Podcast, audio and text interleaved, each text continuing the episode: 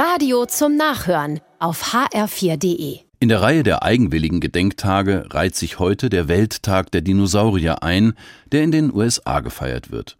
Die Giganten der Vorzeit, die über 170 Millionen Jahre das Leben der Erde bestimmten, faszinieren bis heute. Wer jemals vor einem Skelett einer der Großechsen gestanden hat, kommt aus dem Staunen tatsächlich nicht heraus. Diese Größe, diese Kraft, diese Beständigkeit.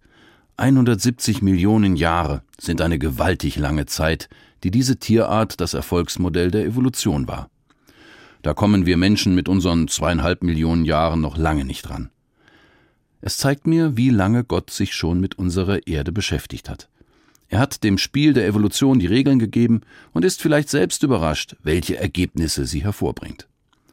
Momentan prägen wir Menschen diesen Planeten, halten uns vielleicht sogar für die Krone der Schöpfung. Angesichts der Klimaveränderungen fürchten manche gar, wir wären die letzte Generation. Doch da haben wir die Rechnung ohne Gott gemacht. Vielleicht ist die Menschheit am Ende, doch Gottes Schöpfung wird ganz gewiss weiter bestehen. Wenn wir aber als Menschheit überleben wollen, werden wir uns selbst verändern müssen.